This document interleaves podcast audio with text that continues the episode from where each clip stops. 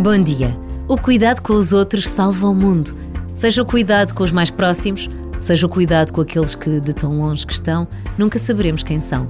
Mas cuidar, preparar uma casa para receber quem chega, fazer um telefonema a quem está só, partilhar uma refeição, são gestos que não se pagam nem se compram, tal como as grandes decisões que vão moldando o ritmo da história. Se o cuidado com os outros estiver no centro das preocupações e das decisões, são possíveis a justiça e a paz.